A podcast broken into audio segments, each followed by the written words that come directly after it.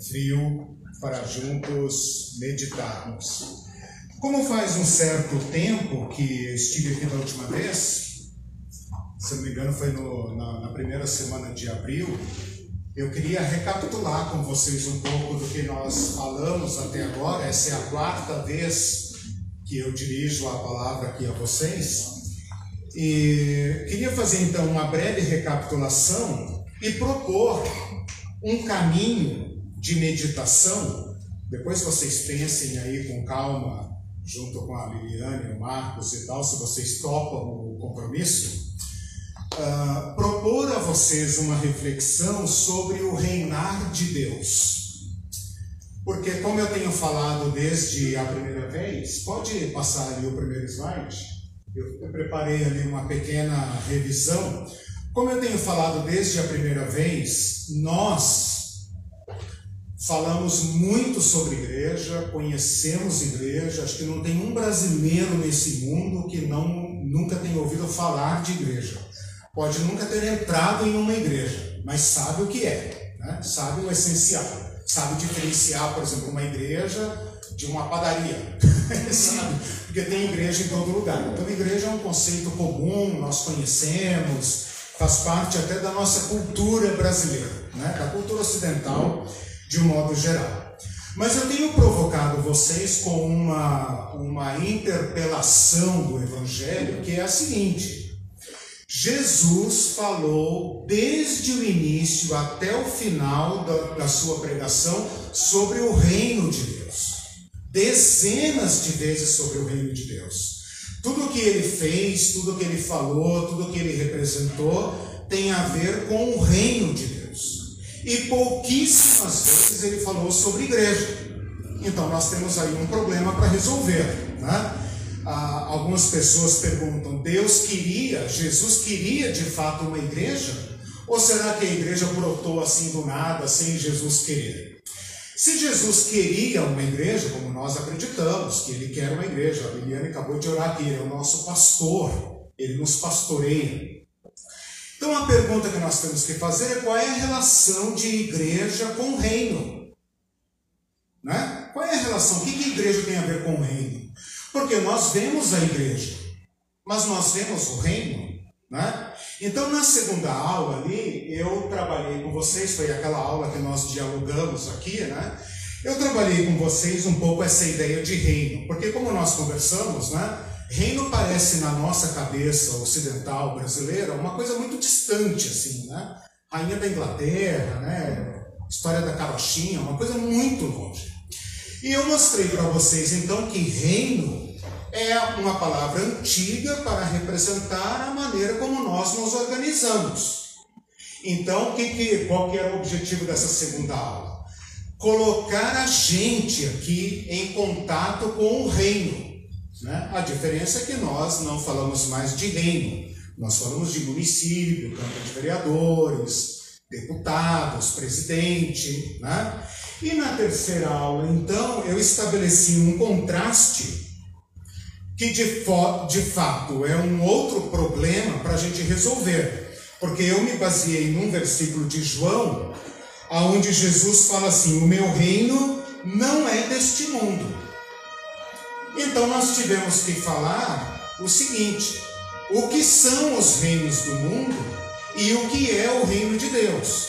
Porque quando Jesus diz o meu reino não é deste mundo, eu posso deduzir que há reinos neste mundo e que o dele não é deste mundo. Este texto tem nos induzido a certos erros graves. E esses erros graves permeiam como a praga, como é que fala, erva daninha a nossa fé, o nosso modo de ser igreja. Dependendo da forma como nós entendemos esse texto, nós seremos uma igreja fiel a Jesus Cristo. Dependendo de como nós entendemos esse texto, nós seremos uma igreja infiel a Jesus Cristo. Então é muito importante que nós tratemos desse tema. Por isso que eu falei para vocês o seguinte, proponho aqui na frente de vocês, né? Eu vim para este curso, desde a primeira vez, disposto a discorrer com vocês sobre a igreja. Mas eu estou capturado por esse problema que Jesus nos apresenta, né? que a igreja tem uma relação com o reino, mas o reino é de fato o grande objetivo. Então, como nós falamos muito sobre igreja, né? ao contrário de Jesus, nós falamos muito sobre igreja e pouco sobre reino, eu me proponho a explorar com vocês o tema do reino. Porque eu acho que aí está a chave para a gente entender como viver a igreja. Porque senão a igreja perde o seu objetivo. Né? A igreja hoje, por exemplo, as igrejas brasileiras hoje marcharam pela rua. Né? Elas sabem o que elas estão fazendo, para o que elas existem, se aquilo está de acordo com os interesses do reino de Deus ou não, né? Como saber, como dizer, como elogiar, como, como criticar. Né? Então eu proponho, a, a partir da palavra de Jesus, essa relação entre igreja e reino. Por reino, entenda a nossa sociedade. Nós não vivemos num reino, deixa o reino para lá. Nós vivemos numa república. Inclusive, na última aula eu falei para vocês: se Jesus chegasse hoje, ele falava, é chegada a república de Deus. Né? Não faria sentido falar em reino para nós hoje. Né? Tanto nós não entendemos o que é o reino, que os cristãos têm feito o quê? Jogado o reino para o céu. Né? Então, esse, esses três pontos aqui mostram as aulas que nós já tivemos, tá? Eu apresentei para vocês o sentido de igreja, vocês lembram? Igreja significa tão somente um chamamento. Um chamamento que pressupõe um objetivo, pressupõe uma missão, né? Mas igreja é tão somente um chamamento. Nós fazemos mil e uma coisas na igreja são coisas essenciais, atendem ao chamamento, atendem ao chamador. Quem é o chamador? O Cristo. Né? O Cristo chamou. Então, igreja, no seu sentido mais fundamental, é chamamento. Você só está aqui porque você acredita que alguém, melhor dizendo, o Cristo te chamou. E você, como ser humano, é chamado pelo Cristo. Há muitos chamados no mundo. Você pode dedicar sua vida a qualquer projeto que você quiser. Por que você segue um projeto? Porque você se vê chamado, vocacionado para aquilo. Então você vai correr a sua vida. Né? Nesses dias, ontem, teve no Brasil um bilionário. Né? Talvez seja o, o trilionário, o primeiro trilionário da história. Se você perguntar para o cara, para esse sujeito, quem te chamou? Ele saberá dizer, né? Ele tem um projeto de vida, então ele é chamado, né? A gente não fala para as crianças assim, o que você quer ser quando você crescer? Qual é seu chamado? Qual é seu, sua vocação? Né? Ah, esse menino tem vocação para advogado, porque ele responde à mãe dele, né? Esse menino tem vocação para veterinário, porque ele gosta de cachorro, gosta de gato e tal. A gente não fala da profissão como uma vocação. Então, o que nós estamos querendo dizer é que nós somos chamados. Nesse sentido, é que nós dizemos que somos chamados por Cristo. Então, na primeira aula, nós sabemos quem nos chamou. A segunda pergunta é: chamou para quê? Então, ser igreja é atender a nossa vocação humana.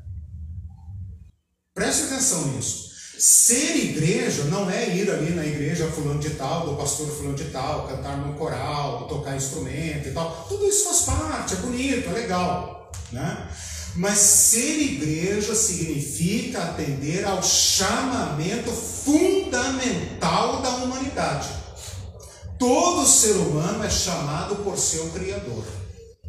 E esse, então, é o sentido mais fundamental de igreja. Entendam, então, que toda essa, essa coisa errada que a gente conhece de igreja tem que ser julgado por esse chamado. Né? Então, a pergunta que nós temos que fazer é se o nosso chamado está atendendo ao que Jesus queria. Então é por isso que nós estamos aqui rediscutindo, né, passando nossa vida limpo, nossa fé ali, ali. Na segunda aula eu traduzi a palavra reino por nossa sociedade, né? Todos nós vivemos numa sociedade, né? A gente pode dizer assim, ah, eu sou brasileiro, mas caramba, o que, que é o Brasil para mim, né? Eu olho no mapa o Brasil, no Google, Google Earth, né? Brasil, cara, o Brasil é uma imensidão. Eu duvido que haja alguém aqui que conheça o Brasil. Então, o Brasil para nós é quase que uma ficção, né? A gente crê que é brasileiro, que existe, né, se você cruzar aí de 4 mil quilômetros, de norte a sul, de leste a oeste, isso é o Brasil. Nós estamos no Paraná. O que é o Paraná? É uma, uma sociedade organizada que vive aqui nesse certo lugar. Tem ali o Palácio do Iguaçu e tal. Né? Vivemos em Curitiba. Né? Curitiba nos toca mais diretamente do que ser paranaense ou ser brasileiro. Né? E mesmo sendo Curitiba, nós podemos pensar assim: quanto de Curitiba eu conheço? Quais Curitibas eu conheço? Né? Eu moro aqui há 20 anos, 21 anos, né? sou de São Paulo. Mas assim, eu conheço um pedacinho de Curitiba, né? Então eu, eu tenho ali umas certas rotas, uns ciclos de convivência em que eu convivo. Então eu conheço um pedacinho de Curitiba. Eu poderia dizer, e cada um de vocês podem dizer isso, que este pedacinho da sociedade que te toca, obrigado, esse pedacinho da sociedade que te toca é o reino para você. Certo? Estou traduzindo a palavra reino no modo mais concreto. Você trabalha, estuda, compra, vende, vai no mercado, paga imposto, abastece o carro, né? abastecia, né? Uh, tal, anda, né? É, vai no governo, não sei o quê, vai na escola, né? procura emprego e tal. Quer dizer, esse pequeno mundo de coisas é o reino. Jesus falou o seguinte: o meu reino não é deste mundo. Ora, se não é deste mundo, é da onde? É de onde? É o reino de Deus. Isso também causa em nós um engano. De pensar que o reino de Deus não é para este mundo. Porque quando Jesus fala, o meu reino não é deste mundo, você pensa, ah, essa daí eu sei. Não é desse mundo, é do céu. Beleza. E aí, o que, que os crentes têm feito ao longo desses séculos, desses milênios? Esqueçam aqui, esse mundo é do cão mesmo, entendeu? Aqui, cara, é, é essa coisa louca, né? Esse mundo está entregue mesmo, isso aqui vai tudo para o inferno, né? Nossa grande esperança é a nave espacial, não, não tem nave espacial, é um arrebatamento que vai nos levar para embora dessa dessa, desse grande lixão aqui. Né? Isso aqui vai ficar para os demônios, para o anticristo, etc. Está errado.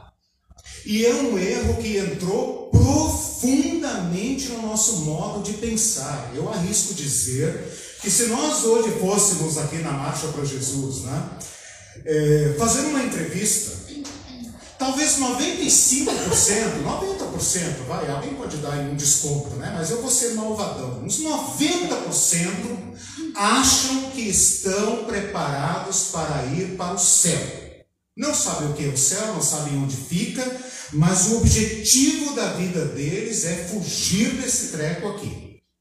Por isso, os problemas do mundo não têm a menor importância. Que importância tem se o preço da gasolina, se o aquecimento global, se a Amazônia está pegando fogo, se a carne ninguém mais pode comprar, que importância tem isso? Aguenta a mão aí, irmão, aguenta a mão aí. Isso é provação, é para você ficar aí mesmo, né? Nessa, nessa situação aí e, esperar mesmo, é tudo provação. Deus está provando a sua fé, né? Um é rico, o outro é pobre, mas Deus está provando a sua fé. Ele é rico porque ele merece, você não estudou, não trabalhou, etc. Então fica aí e dê conta do recado. E espera bater as botas. Quando bater as botas, daí você vai para o paraíso. E vai receber o prêmio pelo teu sofrimento na terra. Mentira. E é esse tipo de mentira que nós precisamos então hoje esclarecer. Na terceira aula eu me concentrei em explicar o que são esses, esses governos humanos. Mostrei como eles são falsos, como eles são injustos, como eles são perversos, como eles são construídos para matar, para destruir toda a sociedade humana tudo que nós construímos, desde o primeiro macaco até o último homem que existiu na face da Terra antes da bomba atômica, que nós fizemos até hoje é injusto, perverso. Toda sociedade mata uma parte dela. Toda sociedade é organizada para privilegiar uma minoria e expulsar a maioria e submetê-las a um nível de vida animal. Por causa disso, nós estamos vivendo um, um certo, uma certa, um certo sentimento de resignação total. Né? Quem viveu há 100 anos atrás, 50 anos atrás, 60 anos atrás, ainda tinha uma certa esperança. Né? Nós vamos para o progresso, né? Brasil, país do futuro. Né? Eu estou com 55 anos, né? estava no primário e o Brasil era o grande país do futuro. Né? Eu estou quase virando vovô e o Brasil não vira o país do futuro nunca. Mentiram para nós, né, irmãos? Mentiram para nós, é claro. Né? Isso, exato, exato. Essa mitologia do progresso, né? Nós estamos destinados a sermos uma grande nação, né? Porque o Brasil é rico e tal, né? Na época dos militares falavam assim: vamos primeiro fazer o bolo crescer, depois a gente reparte. Aguenta aí, pobre. Aguenta aí, né? Operário e tal, aguenta aí, salário mínimo. Né? O presidente Figueiredo fala que se ganhar salário mínimo dá um na cabeça. Mas aguenta aí, né? aguenta aí, vamos fazer crescer, depois nós repartimos. Não repartem nunca. Não repartem nunca. Os ricos ficam cada vez mais ricos e os pobres ficam cada vez mais pobres. Né? Repartem entre eles né? E não geram bem-estar nenhum. Esse é o retrato dos reinos do mundo. E Jesus está dizendo: o meu reino não é deste mundo. Se não é deste mundo, é do céu, esse é o problema que nós temos que resolver hoje. Então, passa aí para mim, por favor, o próximo slide. Jesus disse: O meu reino não é deste mundo. Qual é a falsa interpretação desse texto? O meu reino não é daqui, dessa terra. Meu reino não é daqui, meu reino não tem nada a ver com isso aqui. Eu vim aqui buscar vocês para o espaço. Né? Então a gente pensa que o reino de Deus é um reino de fora. Então nós temos que hoje desvendar esse problema aqui e nos libertar dessa heresia, tá? Então a pergunta que nós temos que resolver hoje é: de onde é então o reino de Deus? Onde ele está? Quando ele vem? Então poderia ser perguntas assim: como é o reino de Deus? Quando ele vem? Os crentes pensam, na sua maioria, que vem no futuro, lá, lá no Apocalipse e tal, o reino de Deus virá. Jesus falou sobre isso. Né? Já chegou. Mas onde ele está? Ah, está nas igrejas. Será? Então o reino é que vai julgar as igrejas. Por isso que eu estou insistindo no tema do reino, mas quando eu falo reino, pense na sociedade concreta esse pedacinho de Curitiba que você vive, esse pedacinho da região metropolitana, nós, né, que somos pinhalenses, esse, esse pedacinho da região metropolitana que você vivencia, ok? Então vamos lá, próximo slide. Se o reino de Deus não é deste mundo, então de onde ele é? Aqui eu preciso fazer uma aulinha de português, essa aulinha de português é bônus, tá? É grátis. Para a gente entender o que significa reino de Deus, esse de, de Deus. esse reino de Deus, do mundo, de Deus. A aulinha de português é o seguinte: o de é uma preposição. Preposição é uma palavra que liga duas palavras. Então, reino Deus, reino mundo. O de é uma preposição que liga, certo? Só que em português, esta palavra liga posse. Então, por exemplo, carro do pastor. Esse de o pastor, do é posse, carro dele. Mas quando eu digo assim, sou de Curitiba, de esse de não é posse. Curitiba não é minha dona, nem eu sou dono de Curitiba. Esse de é origem. Parece uma bobeirinha, né? Parece uma coisa assim, ah, cara, você vem aqui para pregar ou para dar aula de português, né? Mas isso faz uma diferença monumental. Nós entendemos que os reinos são do mundo e que o reino de Cristo é de Deus. E que, portanto, uma coisa não toca a outra. Falso. Esta palavra significa origem. Significa então que todos os reinos do mundo são originados do mundo. Nós construímos esse estado de coisas. Há 522 anos atrás, o Brasil não era desse jeito. Né? O Brasil era uma grande selva vivida pelos povos originários. Há 100 anos atrás, Curitiba não era desse jeito. Teve um plano diretor, teve prefeito, teve PUC, sei lá o quê, para criar essa Curitiba desse modo. Poderia ter sido criado de outra forma? Poderia, basta ver as cidades, cada uma se organiza de uma forma. Significa dizer então que os reinos são originados do mundo. Daqui a pouco eu vou explicar o que significa mundo, porque daí tem outro problema. Né? Significa dizer que todas as sociedades são organizadas de acordo com a mente do mundo. E por isso são como são. Você pensa assim: por que Curitiba não é uma cidade justa? Por que Curitiba não tem casa para todos? Por que Curitiba não tem trabalho para todos? Por que não tem transporte bom para todos? Por que o preço do transporte não é mais barato? Por que os patrões não pagam melhor?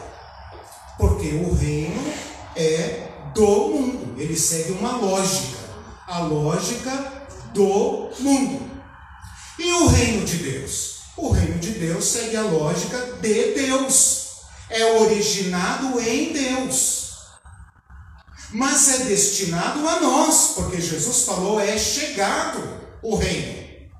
Então, a, a, a, o objetivo de Cristo não é vir aqui nos raptar para outro lugar, mas é trazer para nós uma nova mente, um novo modo de nos organizarmos, um novo modo de distribuirmos, um novo modo de nos relacionarmos, que não é originado da nossa cultura.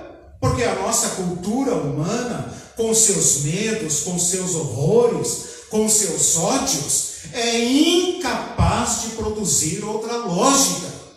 Então agora eu espero que vocês entendam o seguinte: quando Jesus fala, meu reino não é deste mundo, e quando ele fala reino de Deus, ele está querendo dizer o seguinte: o que eu trago não é originado da cabeça de vocês não é gerado por esse estado de coisas de vocês.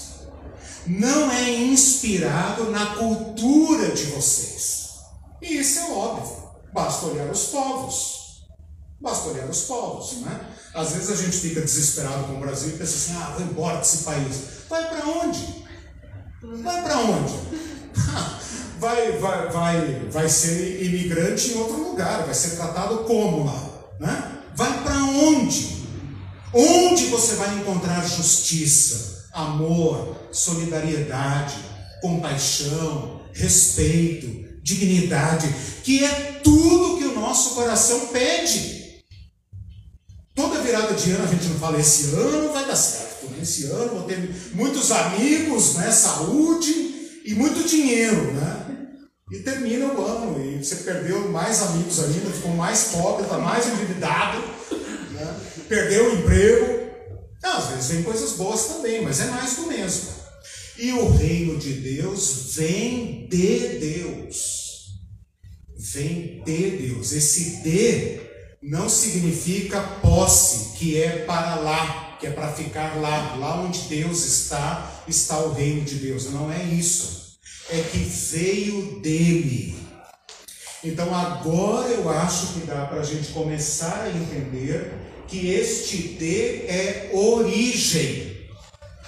Quando Jesus falou, bem, o reino não é deste mundo, ele não está dizendo que é de outro mundo. Ele está dizendo que não é originado de nós. Ora, meus irmãos, nós temos milhares de anos de, de experiência humana. Né? Nós aqui do Brasil temos 500 e poucos anos de, de, de, colonização. Os índios que estavam aqui têm milhares de anos. Os europeus, os africanos, os povos mais antigos. Nenhum deles acertou. Ninguém foi capaz de criar um mundo justo. Então, o reino que, que Jesus trouxe não é inspirado nessa lógica na lógica da dominação, da exploração, dos privilégios, não é inspirado. É inspirado em outra lógica. Então, a partir disso agora, a gente poderia começar a se perguntar como é esse reino. Porque dependendo do que nós entendermos do que é esse reino de Jesus, nós podemos medir nossa vida religiosa. Nós podemos verificar se nós estamos sendo de fato seguidores de Jesus né? ou se nós estamos sendo meramente religiosos, né?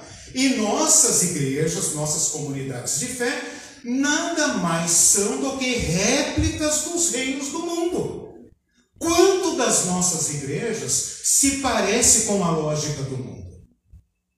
Não precisa responder. Né? Se parece muito com a lógica do mundo. A diferença é que usa o palavreado cristão, os hinos cristãos, né?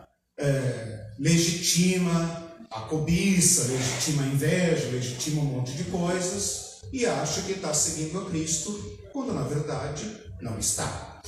Próximo slide. Uma outra palavrinha que nós precisamos. Uh, não, aqui ainda. Se não é para o céu, é para quem? É para nós. É chegado. Então aqui é para deixar claro que o reino é como uma viagem, né? Vem de para, né? Por exemplo, eu vim de Pinhais para Curitiba. Então, vem de Deus, mas não é para Deus, é para nós. Senão, Jesus não teria trazido. Ele fala, é chegado o reino. Tá? Então, o reino de Deus é chegado. Então, para quem é o reino? Para as pessoas, para nós para as pessoas do mundo, não é para os anjos. A maioria dos crentes acha que nós vamos virar anjo e vamos para uma outra dimensão aí, espiritual, azul, uma criptonita, né? Tipo Superman, né? Que veio de outro planeta. A maioria absoluta dos cristãos acreditam num outro mundo. E Jesus Cristo veio do outro mundo para este e para trazer o reino dele para cá. Vocês percebem que na oração do Pai Nosso nós rezamos isso, repetimos isso e não nos damos conta. Venha o teu reino, venha de ti para nós o reino. Quando nós então deveríamos orar, leva-nos para o teu reino logo, né? quer ir embora logo, leva-nos para o teu reino. Mas não é essa a oração de Jesus. A oração de Jesus é venha o teu reino. Ora, venha para onde? Para onde nós vivemos. É aqui que nós precisamos de consolo, de justiça, de amor, de compaixão. É aqui. Lá em cima está tudo bem, lá onde Deus mora, né? Os anjos da guarda, etc. Lá está tudo bem. Seja feita aqui a tua vontade como é feita lá. Lá está tudo bem. Não precisa orar pelo céu, lá está tudo certo. O problema é entre nós aqui. Nós que somos os devoradores uns dos outros. Né? Nós que nos destruímos mutuamente né? e nos acostumamos com isso. Né? Diga. Então há uma diferença entre o reino de Deus e o reino do céu. Tem uma diferença. Não, na verdade não. É, quando. Ah, olha só, acho que na segunda aula a gente falou um pouco sobre isso. Reino dos céus é a mesma coisa que reino de Deus. Significa que a lógica desse reino é originada de Deus. Só Mateus usa a expressão reino de Deus.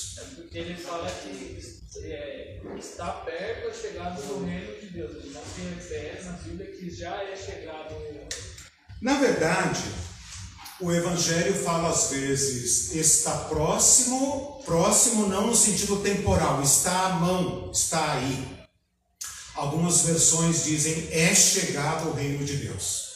A tua pergunta se insere num, num outro problema que, nós, que eu pretendo tratar com vocês hoje, tá? vamos conversando sobre isso, que é quando e onde. Essa é uma pergunta muito interessante. Quando e onde? Né? Então, vamos conversando e tal, mas eu pretendo chegar nisso daí. Agora, só para deixar claro, reino de Deus e reino dos céus é a mesma coisa. Uh, só Mateus fala em reino dos céus porque havia um costume judeu de uh, não pronunciar o nome de Deus. É uma cultura judaica, por causa daquele mandamento: não tomarás o nome do Senhor teu Deus em vão eles, por excesso de cuidado, evitavam falar o nome de Deus. Como o Evangelho de Mateus é considerado voltado principalmente para judeus, porque ele, ele usa muito da cultura judaica, então ele fala uh, reino uh, dos céus e não reino de Deus. Mas é, é uma pergunta interessante, mas é a mesma coisa. De qualquer forma, você pode entender esse de de Deus, ou dos céus, de mais o, né? De os céus, como sendo origem. O importante é entender que nós estamos sendo convidados, chamados, igreja, lembra? Convocação, chamamento, para adotarmos uma outra lógica. Pensem na profundidade disso. Nos organizarmos de outra forma. É um profundo exercício. Se você perguntar, Jesus falando, né, por exemplo, é, arrependei-vos porque é chegado o reino dos céus. A palavra arrepender em português é muito feia, é muito pobre, porque ela deriva de arrependimento, punição, penitência. Né? A palavra grega é mais bonita, é metanous metanoia, que significa mudar a mente. Ora, esse mundo que nós organizamos, a Curitiba dos nossos sonhos, né? Ela é fruto da nossa mente ou não? Ela é fruto da nossa mente, é ou não é? Dos nossos administradores, daqueles que vieram antes de nós, né? Nós nos organizamos de acordo com nossos valores, com nossa mente. O que Jesus está querendo dizer é o seguinte: eu trago para vocês uma nova mente. Aí você poderia dizer: caramba, mas nós somos humanos, nós vamos ter que agora conviver com uma mente divina. Ele quer nos fazer voltar à verdadeira humanidade. Porque esta sociedade que nós construímos é ruim para todos. Ou vocês acham que os ricos estão felizes? Esta sociedade que nós construímos é um monstro feroz que devora a todos. Nós não temos a ilusão de que o pobre é sofredor e o rico é feliz. Ele compra alguns brinquedinhos e se distrai. Né? Mas nós criamos um monstro que nos devora a todos. Quando Jesus fala arrependam-se, mudem a cabeça. Então, arrependimento é uma palavrinha feia, porque fica parecendo aquela coisa assim, meio, sabe, ah, fui lá na frente, chorei, orei, papapá, não sei o quê, né? É, essa coisa assim, meio clichê, assim, meio religiosa, né?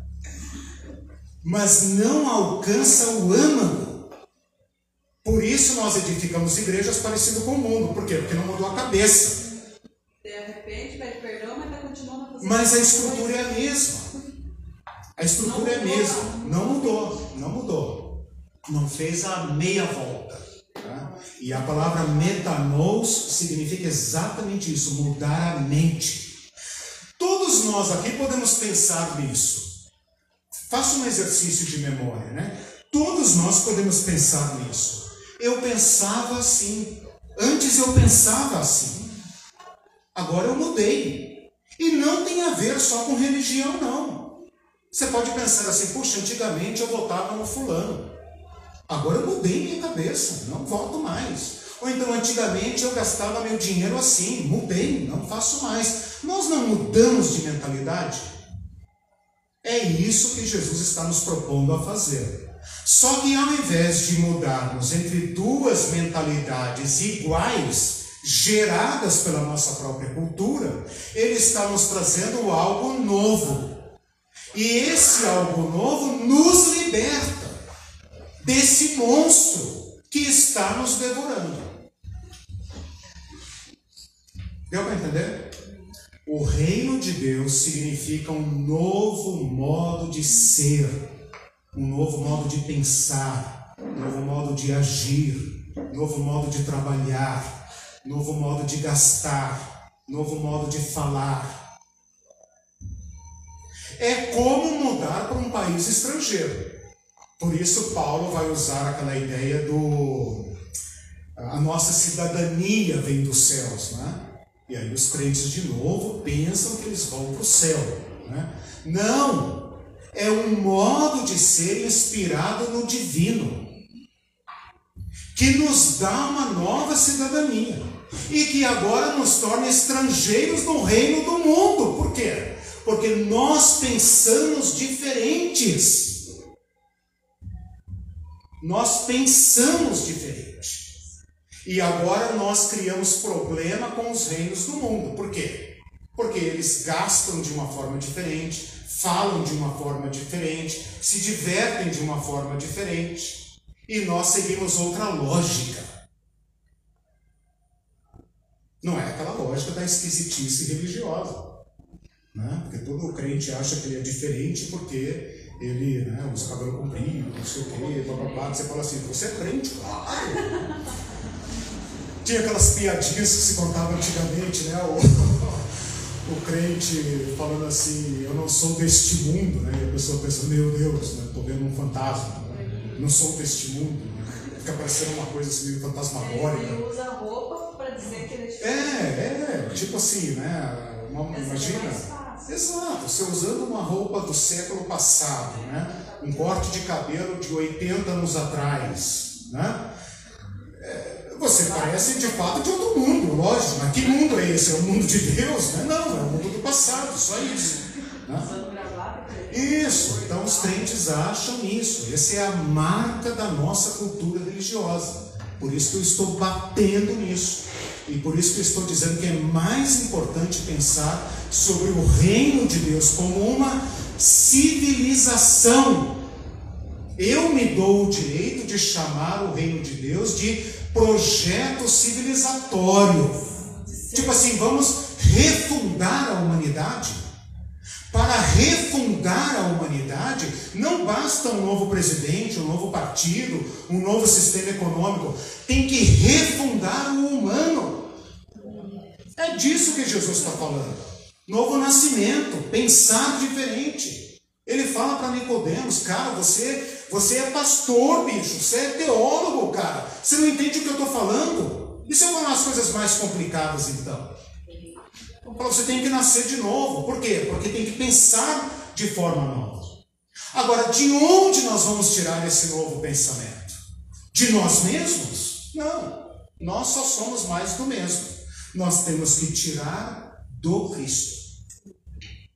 Por isso que o Cristo veio em carne, para ser humano como nós. Senão ele teria vindo nas nuvens, né, usado o megafone, uma coisa, né, tal, assim meio Superman, né? Né, mágica e tal, né?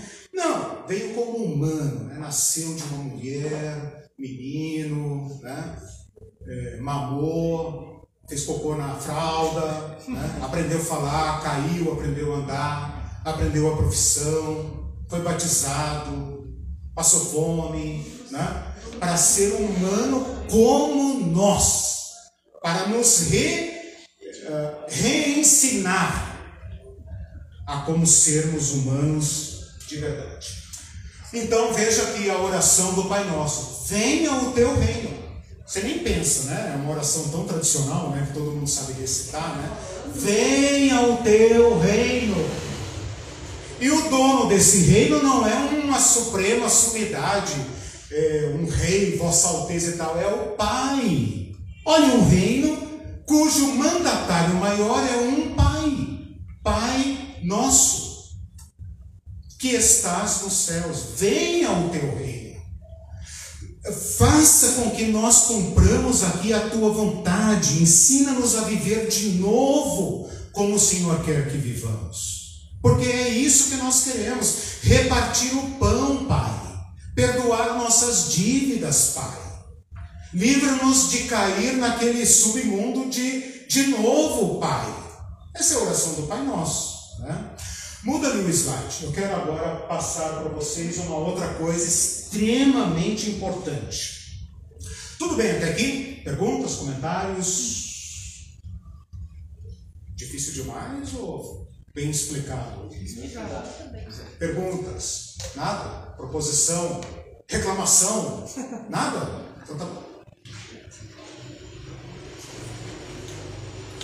Eu preciso que vocês hoje saiam daqui entendendo o que significa a palavra mundo. Porque a maioria de nós não entende essa palavra. E aqui independe de consultar o texto original, o grego, etc. Independe. Essa é uma palavra que, se você procurar no dicionário, ela tem assim uma lista de significados. E por causa disso, nós entendemos de modo equivocado a palavra mundo. Então, isso aqui, ó, grava, grava na cabeça. A palavra mundo tem três significados. Ela pode significar o planeta. Por exemplo, Deus criou o mundo. Quando eu digo que Deus criou o mundo, estou dizendo que nós cristãos acreditamos que Deus criou o planeta Terra criou os astros, criou o mundo. Um outro sentido é um sentido de o mundo como está organizado, nossa cultura, nosso reino, nossa sociedade. Né? Então, quando Jesus fala, por exemplo, é, vem aí o príncipe deste mundo, ele não está dizendo que Satã é o príncipe do planeta Terra. Porque a Terra pertence a Deus. O diabo não é dono da Terra, do planeta. O sistema. Então, o mundo aqui não é mais o planeta, não é a Amazônia, o Pantanal, Curitiba, o Rio, a serra, o oceano. Mundo aqui é o governo, a sociedade o conjunto da sociedade. Né? Então, o que é, por exemplo, o, o Brasil? Né? O governo, a, a, as empresas, as famílias, as escolas, as instituições. Esta organização, isso que eu chamei agora há pouco de sistema do mundo. Quando Jesus fala, meu reino não é deste mundo, que significa aí a palavra mundo? Deu para entender? Então, primeiro significa o planeta. Segundo, significa o sistema, toda a sociedade humana, especialmente no seu contraste contra Deus. O mundo como construído por nós, do nosso jeito. É a nossa Babel.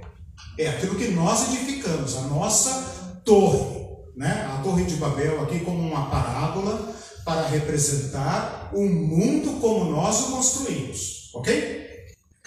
E em terceiro lugar significa as pessoas. Por exemplo, quando eu falo assim, todo mundo vai, todo mundo entendeu, o que, que eu estou querendo dizer? As pessoas. Né? Eu posso falar todo mundo nessa sala, como eu posso falar todo mundo. Todo mundo no Brasil, todo mundo. Né? Então aqui tem uma casquinha de banana perigosa. Porque se você não entender que a palavra mundo tem mais de um sentido, você não vai entender a Bíblia. Vou dar só um exemplo. Deus amou o mundo de tal maneira. Ah, Deus amou o mundo, né? Mas João fala, não ameis o mundo. Olha, peraí, peraí, peraí, peraí não, não, entendi, né? Bugou, né? Pirou o cabeção, né? Ele fala para a gente não amar o mundo, mas ele ama o mundo. Sentidos diferentes. Sentidos diferentes. Se nós não entendermos isso, a gente vai querer pegar o primeiro rabo de foguete para ir embora para as estrelas. Exatamente. Deu para entender? Isso daqui é de uma diferença fundamental. Por exemplo, Deus criou o mundo. Mundo aqui significa planeta. Quando Jesus fala príncipe deste mundo, ou não ameis o mundo, os crentes acham que eles podem romper com todo mundo e se fecharem nas suas bolhas religiosas. Porque Jesus falou para não amar o mundo. Né? Na minha igreja da infância eu não podia ir na praia. Porque praia é coisa do mundo. Né? Não pode brincar com os primos, porque primo é coisa do mundo. Não pode jogar bola, porque bola é coisa do mundo. Tudo é do mundo. Claro, aí o que, que me resta? A minha vidinha se resume a quê? Ir na igreja. Ir na igreja. A igreja não é o mundo. E aí os crentes reclamavam que o mundo está entrando na igreja. Mas tem que entrar, cara. A igreja é para o mundo, bicho. Depende do que mundo você está falando. Né? Porque às vezes o que você está rejeitando não é o mundo contrário a Deus. Você está rejeitando o mundo que Deus ama, que Deus criou e que Deus vai salvar também. Né? Então isso é muito importante. Deu para entender? Significa dizer que o reino de Deus é para este mundo, que Deus ama este mundo. Deus ama o planeta que Ele criou. Deus ama a Amazônia, ama o Pantanal, ama os rios aqui de Curitiba que nós sujamos. Deus ama. E Deus ama o ser humano. Mas o sistema que esse ser humano criou é diabólico. É criado pelos humanos, mas é demoníaco. Por quê? Porque destrói, porque mata mata, destrói, suja, corrompe. Né? Vocês lembram que quando começou a pandemia, que todo mundo se fechou dentro de casa, e a qualidade do ar mudou, o planeta, né? o planeta respirou. Né? Exatamente. Né? O, o, o, Leonardo Boff, né, que agora é, é bem ecólogo, né, é, teo-ecologista, né, está bem voltado para a ecologia, ele fala que esse mundo pode nos expulsar, pode nos eliminar. E se a humanidade desaparecesse do planeta, o planeta sozinho se recuperaria. Exatamente. Então nós estamos fazendo o que com esse mundo? Destruindo. E isso é diabólico. A morte é da mente de Satã. A vida é de Deus. Sim. Foi Deus que criou as coisas belas. Eu fui criado no asfalto, né? A Irene foi criada na roça, ela está me ouvindo agora. Eu aprendo a apreciar a natureza com ela. Né? E olhando a natureza, qualquer flor do jardim, qualquer coisa, até o comportamento dos animais, você vê a riqueza, a maravilha você fala, cara, Deus poderia. Se Deus fosse econômico, né? Se Deus fosse como Paulo Guedes, né? Teria feito aí umas quatro ou cinco tipos de plantas, uns quatro ou cinco tipos de cores e tal. Para que essa explosão de vida, de beleza, de criatividade, de diversidade? Para quem isso? Para os espíritos? Ou para destruir tudo no Apocalipse? Ou para restaurar? Ou para fazer disso um jardim, um paraíso? Então, esse mundo Deus ama. E nós fomos chamados para mostrar ao reino do mundo, ao reino da morte, como é que se vive. Porque o Cristo humano não está mais entre nós, mas nós estamos, seguidores dele. Então, o que é a igreja dentro disso que eu estou falando? Uma vitrinezinha para que as pessoas que são vítimas desse sistema satânico, mortal, olhem para nós e falem: ah, é assim que se vive. Tinha uma coisa em mim que desejava e eu não encontrava. Agora, nesse modo como vocês vivem, eu encontrei. Era isso que eu buscava a vida toda, não é? Amor. É a nossa necessidade fundamental. Nós queremos ser amados pela mãe, pelo coleguinha, pela escola, pela professora, pela esposa, pelo esposo. É isso que nós queremos. Essa é a nossa linguagem fundamental. Quanto mais procuramos, menos encontramos. E Jesus disse: quando eles virem que vocês se amam, eles reconhecerão que o reino de Deus está presente. Então, voltando àquela pergunta ali, né? Onde está o reino de Deus? Passa ali o próximo slide. pode passar o, o, próximo. Mais um? Vamos direto para esse daí. Aqui. Uh, eu quero pegar esse texto de uh, Lucas 17, eu não coloquei aqui o texto, né? Lucas 17, 21. Uh, eu não coloquei ali, mas está vendo esse texto aqui, que está entre aspas é, Lucas 17, 21, que faz a mesma pergunta, e aqui eu vou caminhando para o encerramento, que faz a mesma pergunta que qualquer um de nós deve fazer, né? Tá, tudo muito bonitinho aí que você falou, legal, entendi, bacana. Mas onde está esse negócio aí? Me dá o endereço que eu quero ir lá ver. Ou então, não, isso daí é quando Jesus voltar, depois que morrer e tal, né? Não fica babando, não, né? Segura aí a onda, né? Porque isso é para o futuro. Depois que você morrer, aí você vai acordar no mundo azul, onde todo mundo se ama. Aqui não, cara. Aqui é o mundo. Né? Malafaia diz isso sempre. Né? Aqui é o mundo, cara. O mundo é mundo. Né? Aqui é bateu, levou. Né? Não tem esse negócio, não. Então, os crentes empurram o, o, o reino de Deus para o além e daí ficam livres para fazerem aqui como, né, como, como se toca, se dança. Né? Olha só o que, que os fariseus perguntam para Jesus. Mateus 17, 20 e 21. Interrogado pelos fariseus sobre quando, quando viria o reino de Deus, Jesus lhes respondeu: Não vem o reino de Deus com visível aparência nem dirão ei-lo aqui ou lá está, porque o reino de Deus está entre vós. Eu sei que algumas Bíblias falam dentro de vós, mas é uma tradução equivocada. Ou se você aceitar essa tradução, ela precisa de uma explicação, né? Por quê? Porque senão a gente vai entender que o reino de Deus é um treco espiritual que está aqui no coração, né? Aqui no coração, entre eu e meus pensamentos, aqui está o reino de Deus. Né?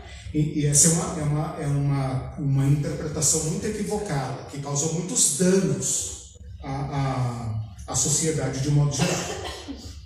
Entenderam o que está acontecendo aqui? Os fariseus, cadê? Olha Os fariseus que são os pastores da época, né, os teólogos, os padres, né, os caras que sabem, sabem responder as perguntas, né? Eles perguntaram para Jesus: onde está o reino? Como vem o reino? Porque, cara, vamos combinar, né? Você não tem cara de rei, né? Não tem cara de rei, né? Não tem sangue azul, parece peão, né? É, é de Nazaré, né? Tem aquele sotaque caipira dos galileus. É, lembram daquele apóstolo que falou: ah, vocês encontraram Cristo?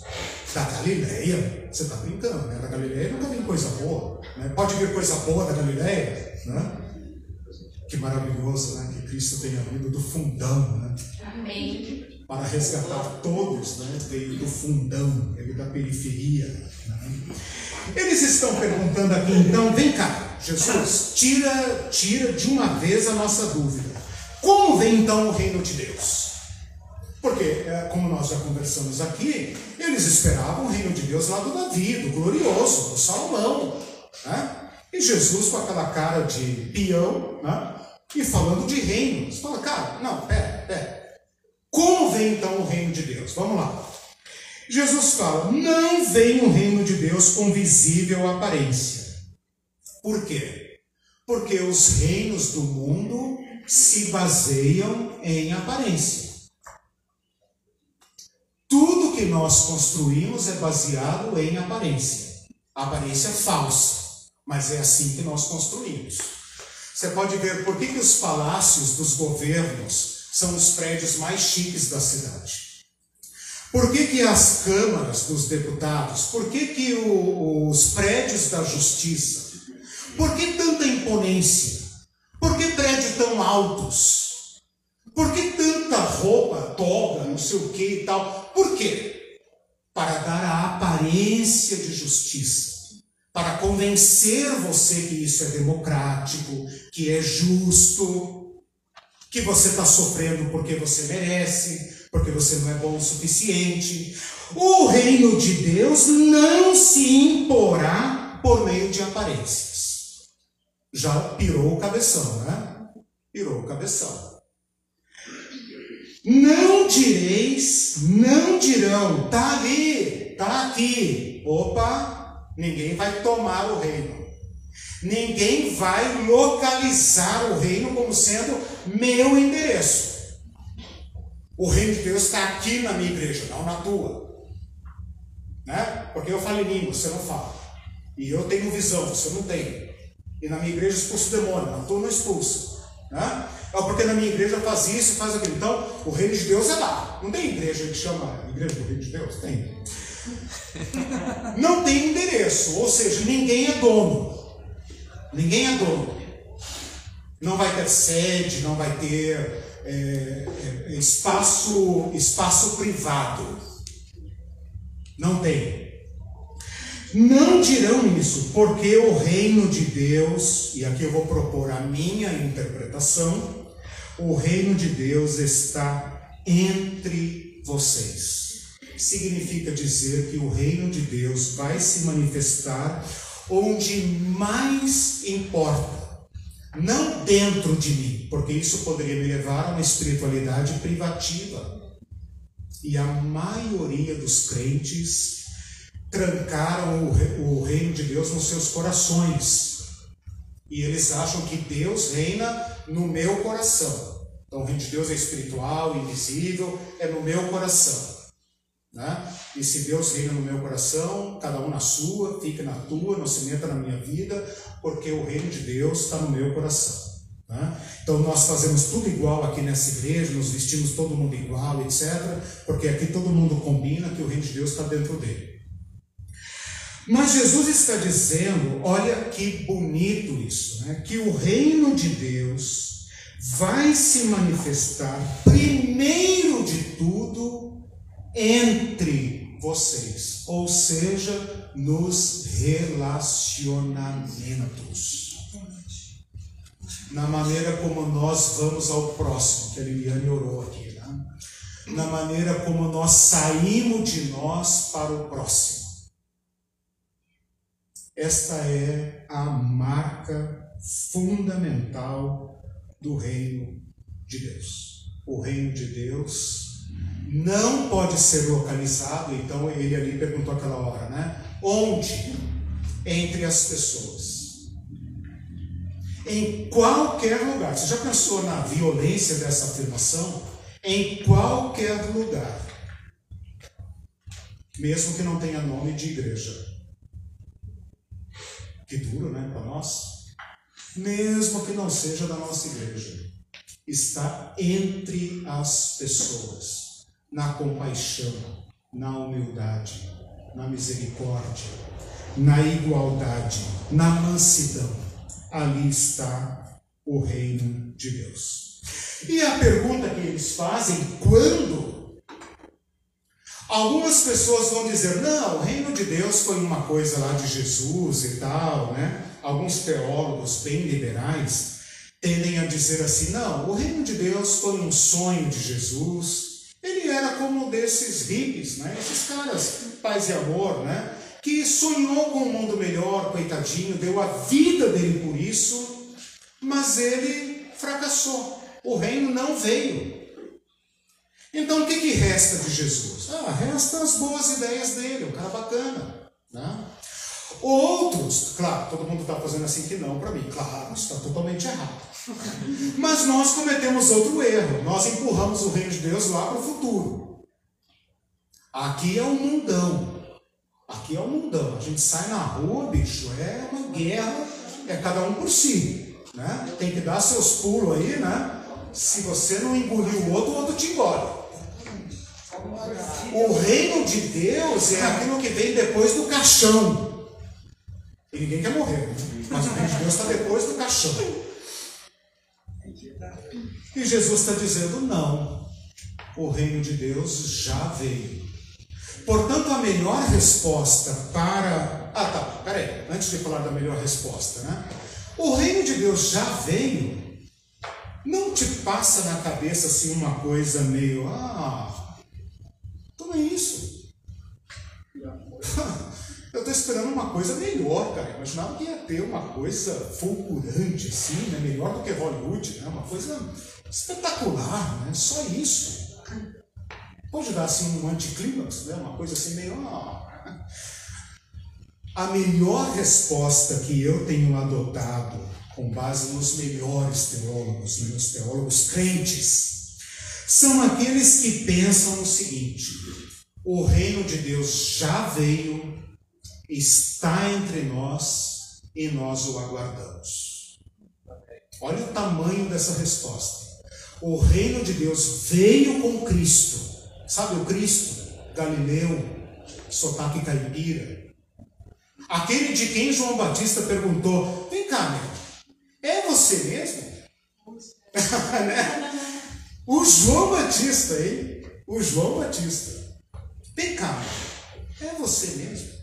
Eu imaginei que você ia vir assim de um jeito mais, né? Você anda com essa cobraiada aí, anda com esse. Né? Você, é, você anda com uma turma assim, cara, isso não vai dar nada. O que vai dar um troço desse, né? Quem quer ser rei vai para Jerusalém, né? Faz uns conchavos lá, uns acordos políticos, né? Sobe no trio elétrico com certos, né? Com certos manda-chuvas, né? Esse é o caminho, né? Não.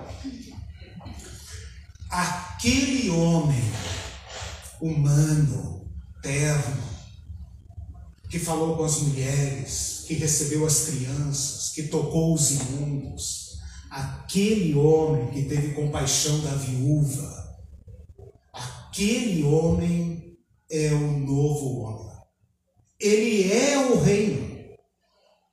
Nele nós podemos aprender, reaprender a sermos humanos, não anjos, humanos. Nele, por meio dele, eu posso olhar para vocês como meus irmãos humanos. Por meio dele, eu não preciso mais ser maior do que vocês. Não preciso me preocupar se vocês me consideram menor, maior, igual. Porque por meio dele, eu sei que nós somos irmãos. O Pai é nosso e nós somos irmãos. Os crentes adoram falar que você não é filho, sai para lá, você não é filho, você é criatura. Você e tudo, né, vocês vão tudo para o inferno. Né? Jesus está nos autorizando a olhar todo o outro, todo o próximo e dizer: meu irmão, minha irmã, porque você é feito do mesmo Pai que eu. E eu sou amado por Ele e posso compartilhar este amor. Nesse sentido, o reino de Deus está presente. Não tem endereço. Não adianta dizer para mim, ah, me dá um endereço. Convertamos-nos nós mesmos ao reino e sejamos nós mesmos aquelas crianças que aprendem o amor. Na esperança de que este reino que nós adotamos um dia dará a palavra final. Nós sofremos por viver no mundo dos homens, no mundo humano, no mundo do, do, do Satã. Nós sofremos ainda e vamos sofrer. Mas nós somos semente de uma ordem de coisas que dará a palavra final. Cristo está no nosso passado, Cristo está conosco hoje e Cristo já nos aguarda no futuro. Do futuro nos chama. E por causa dele nós somos igreja, porque ele continua nos chamando ao caminho do reino. Por isso, aqui eu encerro, por isso é que eu tenho dito para vocês o seguinte: vamos pensar mais sobre o reino de Deus como uma sociedade, como uma civilização. Pensar que o teu bairro, com todos os problemas que tem, com as injustiças que tem, você lá é um embaixador do reino de Deus. Pode tratar seus vizinhos com humanidade, com respeito, com cuidado, com atenção. Né? Não apenas seus iguais, mas aquele que o mundo dos homens destruiu. Né? Por isso, Gênesis é tão importante. Porque muitos de vocês foram expulsos do mundo dos homens para morrer. Que morram. Acha que a economia do Paulo Guedes é para incluir todo mundo? Claro que não. Uma grande parcela da população que morra. Como disse o Bolsonaro, morra quem tiver que morrer. Nós pensamos num reino e vamos insistir nisso, em que todos serão irmãos. Nós podemos insistir nisso, que todos serão irmãos. Perguntas, comentários? Eu tenho. Então, opa! Opa! Gostei, gostei, manda lá. Eu não entendi uma parte aí. Se o reino de Deus já veio, né, é, entende-se que a gente já está vivendo ele. Isso, Então a gente vai viver para a glória de Deus. isso. Morri, vou pra onde? Aí, tipo assim, se o reino já veio de Deus, não vem na vida que a gente leva, dá a entender, tipo, ah, morri, beleza, vou plantar semente e eu nunca vou mais. Aí vem aquela passagem de Deus vai arrebatar. Se ele vai arrebatar, dá a entender que ele vai me tirar daqui me levar para um mundo melhor. Não um mundo entendendo outra galáxia e tudo mais. Mas dá uma sensação do tipo, pô, fiz tudo, morri, me comeu e acabou. Né? Eu tô falando da rua de ouro, essa coisa, Sim, sim, sim. Eu entendo isso. Sim. Mas dá uma sensação de. Tá, acabou. Isso, isso é, é, é, será que consegui? Consegui? Será que chamei a atenção de Deus? Ajudei todo mundo? Uhum. É isso que me bugou. né? Boa, boa, legal. É legal que você usou a palavra mundo melhor, né? E nós cristãos temos a mania de pensar que o mundo melhor é outro mundo, né? Se a gente pensar no mundo, naquela segunda acepção ali, do mundo como a organização das coisas, um mundo melhor será um mundo em que Deus será tudo em todos. Agora, você toca num ponto, é, Ra- Rafael, você toca num ponto muito importante para o qual nenhuma sociedade tem resposta: a morte. A morte acaba com tudo, menos no reino de Deus, porque Cristo é a ressurreição. Então, a morte não terá a palavra final. Quando eu digo que o reino já veio, está presente e virá, eu estou apontando para uma consumação do reino de Deus, em que nós, olha o tamanho do desafio de Cristo, em que nós podemos até ser vítimas da violência, como Cristo foi, sem medo, porque nem a morte poderá nos derrotar. Então veja, nenhuma sociedade humana tem resposta para essa tragédia. Eu estou dando um curso sobre isso, sobre morte e ressurreição. Sexta-feira à noite, fazer minha propagandinha. Na página do Facebook, Teologia Pé no Chão, e no YouTube, Teologia Pé no Chão. Vou falar sobre morte e ressurreição. Nenhuma sociedade tem resposta para isso. Esse é o nosso grande e maior problema. Nós tentamos viver disfarçando o horror da morte, porque a morte tira o sentido de tudo que fazemos. E coloca essa pergunta que você está falando: tá, eu vou fazer tudo isso, tá? E, e para que eu vou correr? Para que eu vou me esforçar? Para quê? Só em Cristo, para quem crê, Cristo ressuscitou. E nele nós ressuscitamos. E por isso podemos dizer que este é o reino da vida, porque nem a morte pode derrotar. É, porque dá a entender quando você vai para a morte é como você saísse de uma casa suja, você vai para a praia lá descansar e a pessoa limpa, você chegar para casa toda reformada, nossa, casa linda. Então, tipo assim, a gente faz, planta semente para que o mundo fica bom, Deus levanta o mundo que morreu, que está vivo, vive no mundo melhor aí. É dar a entender que é isso. Não, isso caminha para um fechamento. Deus tem um plano para a história. né? Sem isso, nós não temos nada. Se a gente pensar um pouco no século XX, o século XX foi o cemitério das utopias. Né? O século XX tinha duas utopias. Uma é a do progresso, aquela que eu falei aqui do início, né? Brasil, país do progresso. A gente imaginava que no ano 2000 nós seríamos assim, o maior país do mundo, né? Pelo jeito, andamos para trás 50 anos, né? Mas tudo bem. Outra utopia era a comunista.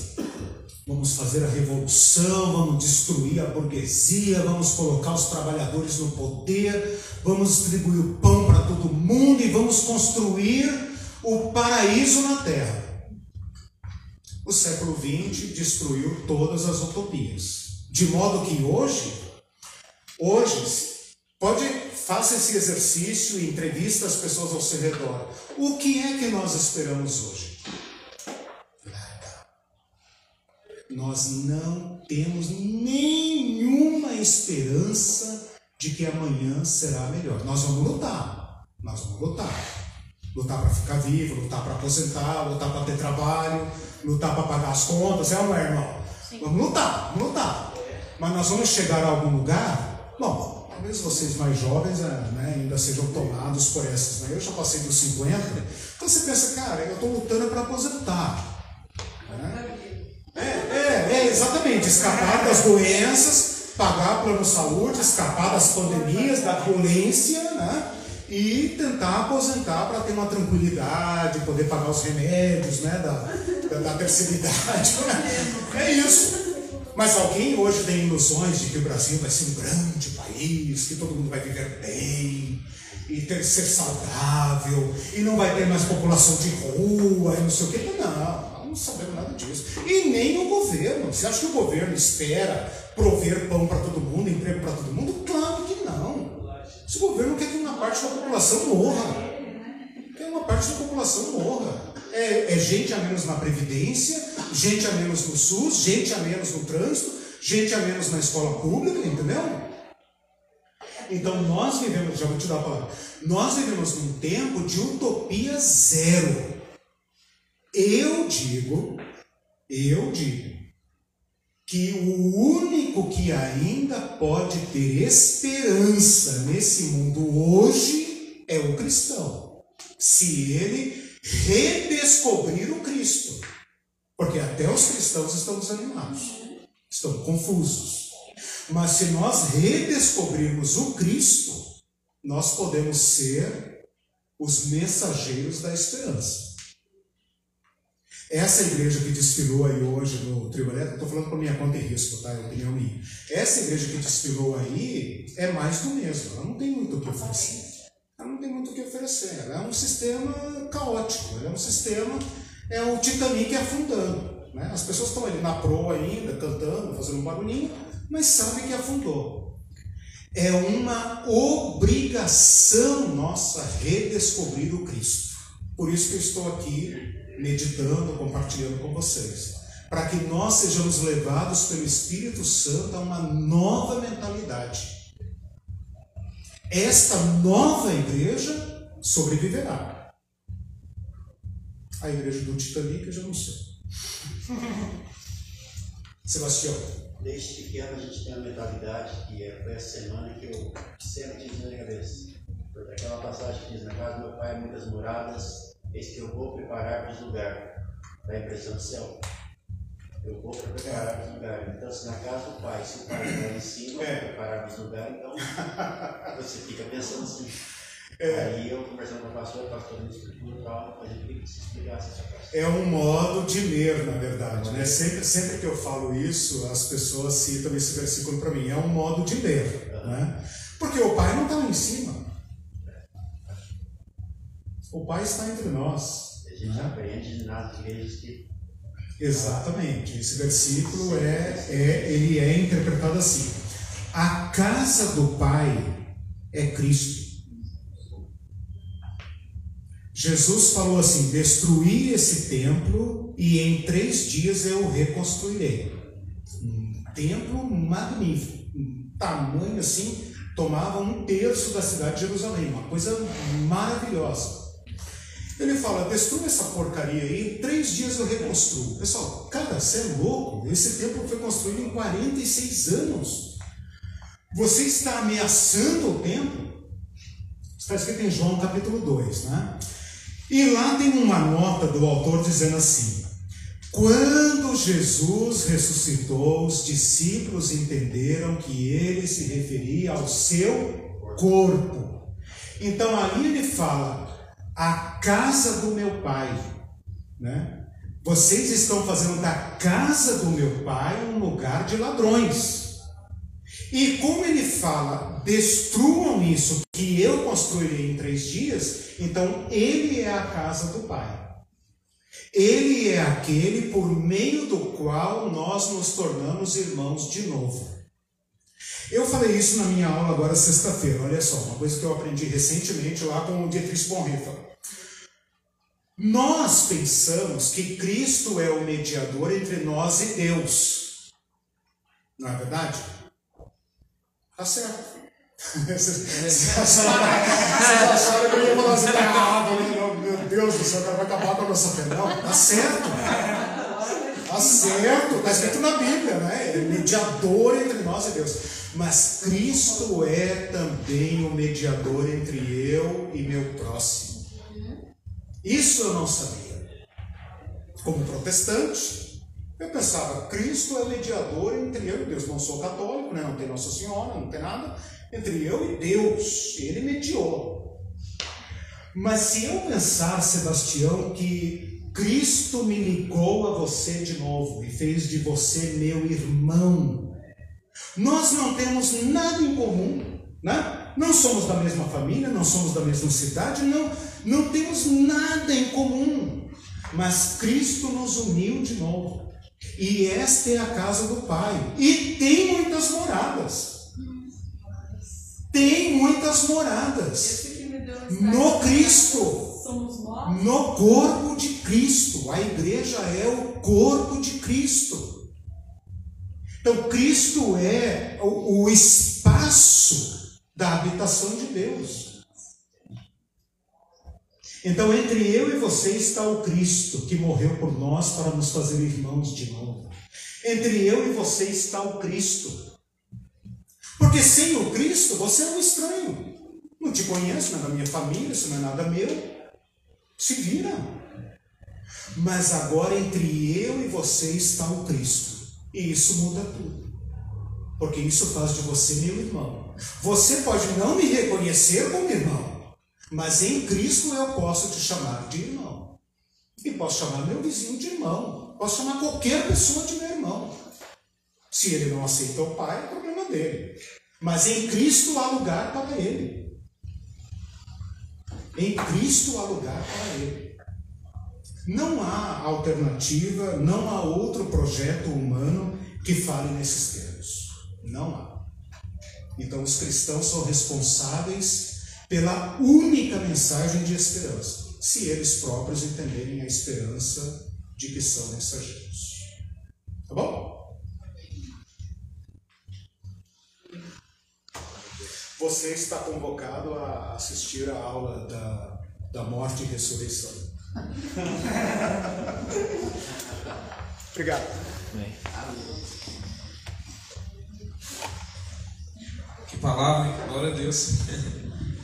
Bom, vamos colocar de pé, agradecer a Deus mais essa noite, por essa palavra. Que seja um dia de. que a gente possa crescer né, em conhecimento, cada dia mais.